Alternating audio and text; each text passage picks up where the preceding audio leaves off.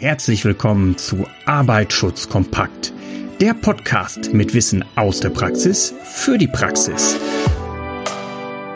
Begrüße nun deine Gastgeber Donato Moro und Björn Küpper. Ja, hallo und recht herzlich willkommen zu einer weiteren Ausgabe von Arbeitsschutz kompakt, der Podcast rund um das Thema Arbeitsschutz, Brandschutz und auch Umweltschutz.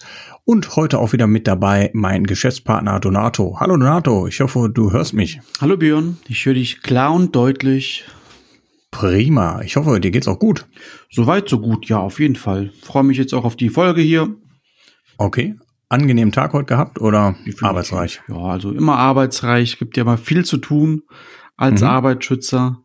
Wir greifen ja ein, bevor der Arzt eingreifen muss. Deswegen, genau. äh, ja, es gibt da schon reichlich zu tun. Genau, also ich meine, für uns ist das auch kein, kein Fremdwort von den Arbeitszeiten. Wir nehmen diese Folge jetzt zum Beispiel auch abends auf und äh, ja, das macht uns ja auch Spaß, aber trotzdem ähm, ist unser Arbeitstag ja nie um fünf beendet, von daher ist alles gut.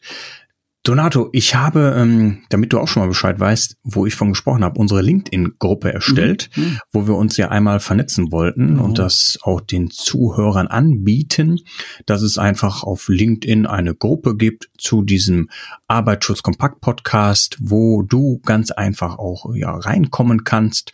Und das Gute ist, da können wir uns ja vernetzen. Ich bin der Meinung, dass man gerade in dieser HSE Welt, Brandschutzwelt auch von einem Netzwerk ganz gut immer profitieren kann gegenseitig. Und ich denke, Donato, wir beantworten da ja auch mal die ein oder andere Frage garantiert. Und vielleicht hat auch jemand der Zuhörerin oder Zuhörer auch mal eine spezielle Frage, die wir dann gerne in den nächsten Folgen beantworten werden. Genau. Aber heute, Donato, habe ich ja mit dir überlegt, welches Thema wir mal ansprechen. Und da habe ich dir doch mal ähm, die Frage gestellt, Donato, Berufsgenossenschaft. Wir hören immer Berufsgenossenschaft. Ähm, kannst du jetzt zur Einleitung erstmal erzählen, was ist überhaupt eine Berufsgenossenschaft? Mhm. Also die Berufsgenossenschaft, das muss, ist halt abzutrennen von der öffentlichen Unfallversicherung. Die Berufsgenossenschaft gilt für alle. Wir sind dort Pflichtmitglieder wenn wir einen deutschen Arbeitsvertrag haben als Angestellte. Mhm. Im Vergleich zum ähm, zur öffentlichen Hand, wenn man dort halt ähm, ja Sacharbeiter oder Bearbeiter ist an, an einer öffentlichen Stelle oder halt an der Uni arbeitet, dann unterliegt man halt der öffentlichen Unfallkasse. Mhm. Beide tun aber exakt dasselbe, ist einfach nur vom Wording ähm, ein anderes. Beide unterliegen der Dachherrschaft der DGUV, das ist die deutsche gesetzliche Unfallversicherung. Das heißt also, egal wo du arbeitest oder für wen du arbeitest, entweder in der Privatwirtschaft oder halt in der öffentlichen Hand für den Staat, du unterliegst auf jeden Fall halt ähm, dem System, den, dem Dualismus im Arbeitsschutz, der halt durch die DGUV gedeckelt wird, sozusagen. Mhm. Das heißt jetzt für mich zum Verständnis, wenn ich dich jetzt bei mir im Unternehmen anstellen würde, dann würde das die Berufsgenossenschaft sein, die für dich, die für uns zuständig ist. Und wäre es jetzt bei, bei uns im Monheim hier zum Beispiel die, die Stadtverwaltung, die Mitarbeiterinnen und Mitarbeiter, die da angestellt sind, die angestellt im öffentlichen Dienst sind oder auch angestellt bzw. verbeamtet sind, da ist dann die jeweilige Landesunfallkasse für zuständig. Ist das genau, so richtig? Richtig. Mhm. Okay. Und die machen exakt dasselbe.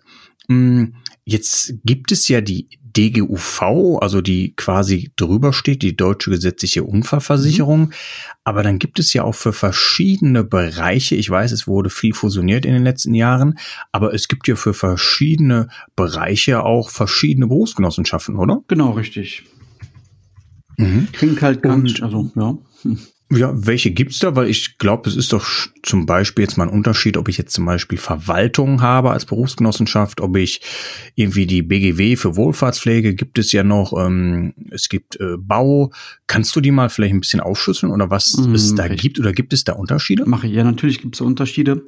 Ich äh, fange mal äh, nicht mit der VBG an. Es macht immer Sinn, die zum Schluss zu erwähnen. Wieso, weshalb, warum, klärt sich dann auch zu Ende äh, oder am Ende.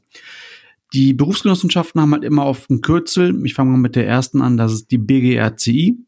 Das ist die Berufsgenossenschaft Rohstoffe und Chemische Industrie. Das heißt, wenn man ja, in der Chemie arbeitet, in der Petrochemie arbeitet oder eine chemische Produktion hat oder auch ähm, Kunststoffe herstellt, was ja etwas Chemisches ist, dann fällt man automatisch unter die BGRCI. Und äh, für den Angestellten selbst macht das wenig aus, weil es dort auch nur wenig Unterschiede gibt, aber die gibt es. Hier hängt mhm. einfach davon ab, äh, wo der Geschäftsführer halt die monatlichen Beiträge, die er nämlich zahlen muss, hinüberweist. Okay. Dann gibt's auch die Berufsgenossenschaft Holz und Metall. Mhm. Das ist, glaube ich, auch einfach jeder der Schlosser oder Dachdecker oder sonstige Metall- oder Holz verarbeitende Firmen fallen in die Berufsgenossenschaft Holz und Metall rein. Mhm. Der Dachdecker fällt der BG Bau oder fällt er zum Beispiel in diese Holzberufsgenossenschaft? Gute Frage, je nachdem, was der Dachdecker genau macht. Der Dachdecker okay. ist so ein hartes Kriterium, der gehört zu den äh, am Bau beteiligten Gewerken. Das heißt, mhm. der fällt automatisch in die BG Bau. Da ja. hast du auch schon die nächste BG mit ins Spiel gebracht. Genau, das ist die BG Bau. Alle Gewerke oder alle Firmen, die am Bau beteiligt sind, fallen in die BG Bau. Das Interessante mhm. bei der BG Bau ist auch, also alle, wir haben ungefähr neun Berufsgenossenschaften. Alle, fast alle Berufsgenossenschaften melden sich an, wenn hier ein Besuchen oder Prüfen kommen. Die BG Bau ist die einzige Berufsgenossenschaft, die unangekündigt vorbeikommt. Hat halt mhm. einfach seine Gründe, weil halt immer noch das Unfallgeschehen ja, auf den Baustellen besonders hoch ist. Okay. Soll ich noch ein paar vorstellen oder? Ja, gerne. Also, Dafür sind wir ja hier. Also das ist die klar, Berufsgenossenschaft Energie, Textil, Elektro- und Medienerzeugnisse. Das ist die BGETEM. Hier fallen mhm. auch zum Beispiel die typischen Elektrotätigkeiten rein, Drucker, Textilverarbeiter, Medienerzeugnisse rein. Die fallen unter die BG ETEM. Alle, die mit äh, dem Gastgewerbe oder mit Nahrungsmitteln hantieren, arbeiten oder verarbeiten, fallen in die Berufsgenossenschaft Nahrungsmittel und Gastgewerbe. Ja. Die Berufsgenossenschaft Nahrungsmittel und Gastgewerbe hat auch ziemlich viel mit der BGRCI zu tun. Wieso, weshalb, warum? Ja, alle, die halt, äh, der typische Bäcker, wo fällt der rein? Ähm, meinst du jetzt wegen Nahrungsmitteln? Genau, oder? also der Bäcker ist ja auch Nahrungsmittel und Gastgewerbe. Der Bäcker mhm. hat aber trotzdem ziemlich viel mit Explosionsschutz zu tun, weil halt ja, äh, eine. Mehlstaubexplosion in den vergangenen Jahrzehnten halt immer noch ähm, vorkamen. Deswegen arbeiten auch viele Berufsgenossenschaften zusammen. Ganz typisch ist, dass die Berufsgenossenschaft Nahrungsmittel und Gastgewerbe mit der BGRCI, also mit der Chemie im, im Berufsgenossenschaft, an einigen Projekten zusammenarbeitet. Mhm, okay. Wir haben noch hier die Berufsgenossenschaft Handel und Warenlogistik. Das heißt, alle Verkäufer, die du so in deinem Alltagsleben siehst, werden auf jeden Fall unter die BGHW fallen. Mhm. Wir haben okay. noch die Berufsgenossenschaft für Verkehrswirtschaft, Post, Logistik und Telekommunikation. Und ähm, die vorletzte, die es noch äh, lohnt zu erwähnen, ist die Berufsgenossenschaft, äh, Berufsgenossenschaft für Gesundheitsdienste und Wohlfahrt. Da fällt so das mhm. typische Krankenhaus hinein, aber auch ähm, der Friseur und der Kammerjäger fallen hier drunter. Mhm. Ich wollte ja ganz zum Schluss die Verwaltungsberufsgenossenschaft nennen, das ist die VBG. Das ist auch die größte Berufsgenossenschaft, die wir haben in Deutschland. Das hängt damit zusammen, dass alle anderen Firmen, die nicht in diese typischen Kataloge fallen, die wir jetzt vorgestellt haben, aufgrund des Namens, zum Beispiel ein Zoo, wo würdest du ein Zoo einordnen? In welche BG? Also ich würde das jetzt mh, mm, überlegen, weil ich werde ja auch im, im Zoo verschiedene Angestellte haben. Ich habe vielleicht im Zoo der verwaltungstechnische Bereich, was ähm, vielleicht VBG-mäßig irgendwie abgedeckt werden könnte. Ähm, ja gut, Agrarumwelt ist es da auch irgendwie mit im, im Zoo. Also ich würde sagen, es gibt wahrscheinlich viele Punkte, die an Zoo betreffen, oder? Genau, das Schöne ist ja bei der VBG, alle Firmen, die man nicht eindeutig zuordnen können, äh, kann, werden mhm. automatisch mhm. mit, Mitglied in der VBG. Das heißt, die VBG nimmt alle Mitglieder auf, die sonst nirgendwo hineinpassen. Mhm. Okay, das heißt, wir haben die verschiedenen Berufsgenossenschaften, die du gerade genannt hast. Dann hast du die VBG nochmal deshalb extra zum Schluss genannt.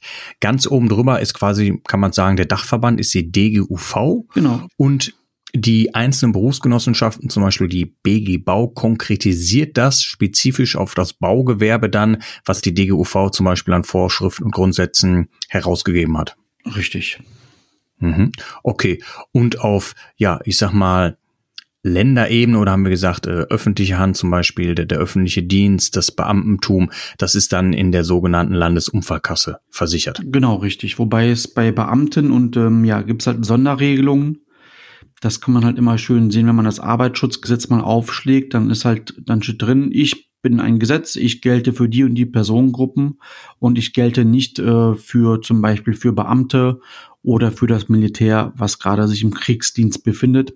Dort gibt es mhm. dann ähm, halt andere Vorschriften, ähnlich wie das Arbeitsschutzgesetz teilweise nicht unter Tage gilt, also im Bergbau, weil die dort viel härtere Vorschriften haben als alle anderen. Mhm. Okay.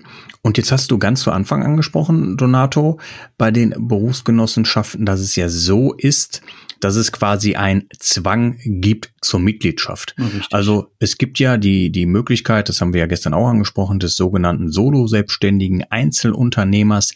Der kann ja trotzdem für einen geringen Beitrag freiwilliges Mitglied in einer Berufsgenossenschaft sein und auch die Vorteile einer Berufsgenossenschaft in Anspruch nehmen. Ich denke, ähm, meine persönliche Meinung ist, dass das eine sehr sinnvolle Sache ist, da man sich für einen ja relativ geringen Beitrag schon relativ gute Leistung sichern kann. Oder siehst du das anders? Richtig, also Solo-Selbstständigen? Ähm, mit, ich mit meinem Ingenieurbüro bin ja auch freiwillig versichert. Ja. Ich zahle, glaube ich, keine 80 Euro im Jahr. Ich bin mir jetzt aber auch nicht sicher. Und ja, ähm, ja ich bin halt komplett dafür von der VBG bei jedem Berufsunfall abgesichert. Das mhm. heißt halt, äh, die, ähm, die sorgen halt dafür, dass wenn ich mich verletzen sollte auf der Arbeit, je nachdem wie groß der Unfall war, dass ich dort wieder aufgepäppelt werde, wenn ich arbeitsunfähig werde, werde ich umgeschult oder gehe sogar halt in die bezahlte Rente, wenn's, wenn ich halt gar nicht mehr arbeiten kann. Mhm. Und dann ist es aber so, dass es die BG dann eine Pflichtversicherung ist, sobald ich den ersten Angestellten bei mir habe. Richtig, sobald du Angestellte hast, hast du die halt ähm, zu schützen, wie ähm, als ob hättest so kleine Kinder. Mhm. Das heißt halt, ähm, du musst halt da gucken, dass deine Kinder halt, wenn die halt irgendwas kaputt machen, musst du ja für die aufkommen.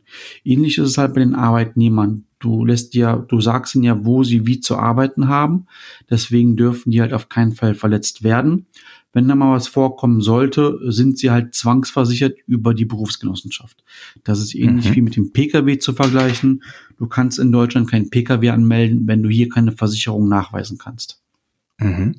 Und das haben wir auch schon in den vorherigen Folgen einmal kurz angesprochen. Das dient natürlich auch ganz klar den Schutz der Beschäftigten, weil früher war es leider so, ähm, ja, da war der Arbeitsschutz noch nicht so vorhanden und die Produktionsabläufe waren auch noch ein bisschen gefährlicher als vielleicht in der heutigen Zeit.